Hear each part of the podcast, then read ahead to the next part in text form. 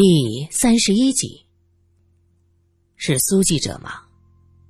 电话的另一端是一个低沉男子的声音，听着不像是个年轻人。我是，你是哪位？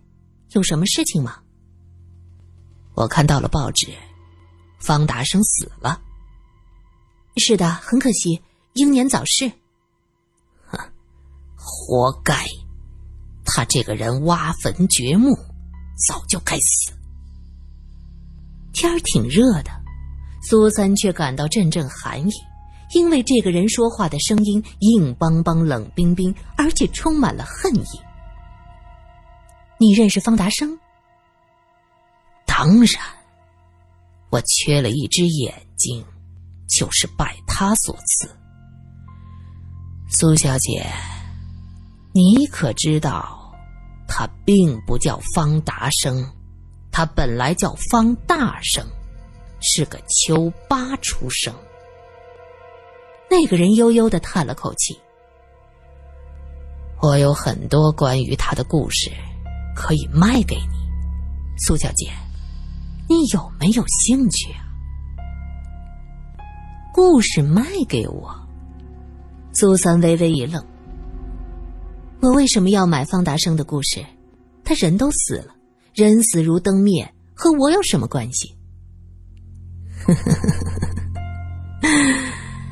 我以为做记者的总喜欢写点隐私的故事，这样才能出名啊。苏小姐，你真的不想出名？方大生的故事那可是相当精彩。他当过兵，盗过墓，还枪杀过同僚。你真的没兴趣吗？那个人干笑了几声，这声音就像是铲子摩擦锅底，听得人耳朵疼。苏三的确对方达生很感兴趣。这个人相貌儒雅，看着像是一个翩翩君子，可是却做出和王妈一起欺骗韩美玉的事儿。他现在还记得那天韩美玉看向他时的眼神，充满了爱意。他一定是全心全意的爱着这个男人，却遭到他的欺骗和背叛。作为一个商人去世的方达生，到底有着怎样的秘密？那天王妈也有些欲言又止。这短短的一瞬间，苏三的脑子里已经转了百转千回。他沉着的问道：“我怎么知道你的故事是真是假？是否值得花钱呢？”我当然有证据。那好，我考虑一下。考虑？哼，苏小姐，打铁就得趁热。过几天，谁知道方达生是谁呀？电话那头冷笑着：“哼，你要是不在乎，我可以把这个故事卖给别家，反正有钱拿。”好，我买。你要多少钱？痛快，一千块，不贵吧？一千块，你怎么不去抢？苏三装出愤怒的样子，他紧接着压低声音说：“能不能便宜点？不能，一口价，要就要，不要拉倒。我要，你约个时间和地点，如果都是真的，这钱我出。”那人和苏三约好了时间地点，苏三说道：“你可别骗我，我要的是独家新闻。”你可不能随后就把消息再卖给别人，哪能呢？说句不好听的，我鲁四在道上混的时候，你苏小姐还没出生呢，道上的规矩我懂。报社不远的杂货店，那人挂了电话，给老板钱，然后眼睛一瞪。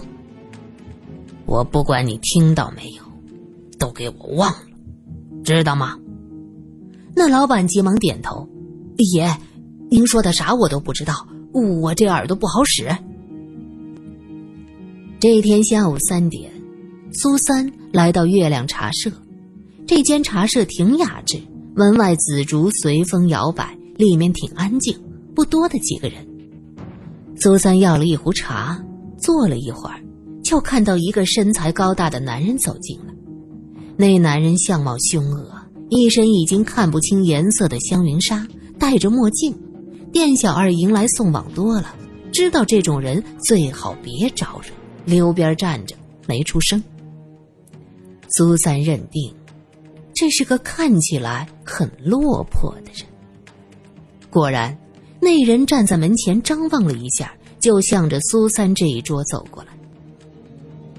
鲁先生，苏三试探着问：“呵呵，苏小姐，还挺有眼力嘛。”这个人坐到苏三的对面。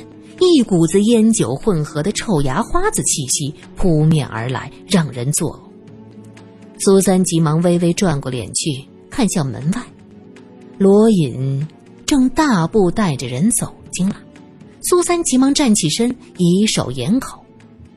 天哪，陆先生，你被人盯上了！鲁四一愣，急忙站起身。罗隐走上前，按着他的肩膀，坐下。鲁四很高大，罗隐却比他还高一些，手劲儿也大。这么一按，鲁四不由自主的坐下去，嘴里说着：“长江后浪推前浪啊！想不到我鲁四，竟然成了手无缚鸡之力的了。”罗隐在一边坐下，问道：“说吧，你和方达生是什么关系？”鲁四看向苏三。小娘们，这是你把人招来的。苏三一脸惊慌，他用力的摇头：“不是，和我无关，怕是你被人盯上了。”鲁四狐疑的看着苏三，又看看罗隐，他低声问着：“兄台怎么称呼？”警察局探长罗隐。那位司令公子啊？小娜站在罗隐身后，哼了一声道。哼，算你有点眼力。鲁四无奈的垂下头。我鲁四认栽。罗公子啊，你想知道的，我都告诉你。我只求你能放我条活路。你放心吧，只要说实话，我从不给人指点死路。罗隐笑了，招呼道：“喝茶呀，这茶还不错。”左右苏小姐请客，不喝白不喝。苏三又深呼吸一下，说道：“如果我没有猜错，鲁先生也是军人出身吧？”鲁四往嘴里扔了个花生米。这不算你猜对的，方大生是秋八，猜到我也正常。可我还猜到，盗墓一事，你也参与了。这还用猜？鲁四笑了，罗隐也觉得苏三有点没话找话。是不用猜，是用看的。苏三指着鲁四的身后，盗的可是前清的墓，你的身后站着一个宫女，一个太监，满脸的哀怨。看来你们盗的这个墓主人身份不低呀！我再来猜猜，鲁先生是河北承德一带的口音，恐怕你们盗的是慈禧太后的墓吧？你过去是孙殿英的兵。鲁四浑身一抖，嗖的一下站起来，看向自己的身后。小娜站在罗隐身后。只觉得浑身汗毛都竖了起来，他低声埋怨：“苏小姐，你想吓人，早点说呀！你你你吓死我了！不是我想吓人，是我真的看到了。”苏三语气平淡：“鲁先生，你坐下来吧。宫女和太监虽然哀怨，但却奈何你不得。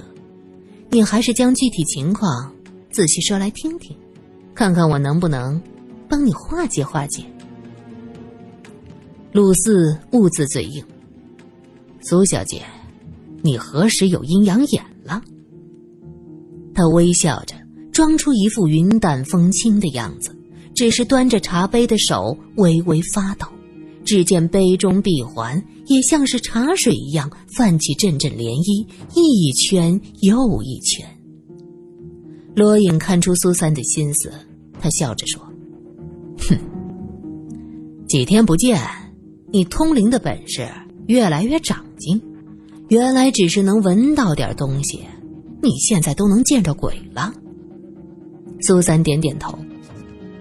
我也没有想到。原来自己现在开了天眼。鲁四本来以为苏三只是在吓唬他，现在听到罗隐也这么说，他脸上阴晴不定的看着苏三，明显有点胆怯。苏三挥手要小二再拿俩杯子过来，然后给两个杯子倒满茶水，往鲁四的方向一推。鲁四本来是半信半疑看着他这一套动作，茶杯推过来，那水。晃悠一下，溅到他手上，鲁四噌的一下站起来，然后又觉得自己表现的太过激烈，尴尬的笑笑坐下。水不热吧？没烫到你吧？苏三问着。鲁四摇摇头。鲁先生的故事，我很想听听，我可以保你以后安泰。鲁先生，你不妨现在说来听听吧。罗隐笑着示意他坐下。鲁斯知道，现在自己落在人家手里，就只能如实的说了起来。我其实叫鲁奇，苏小姐猜的对，我当年的确是跟着孙殿英混。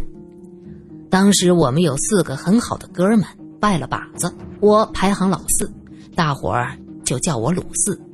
方达生。那时叫方大生，排行老三，江浙人。老大叫柳知秋，山西人，是个读过书的，也是我们这几个人里边的主心骨。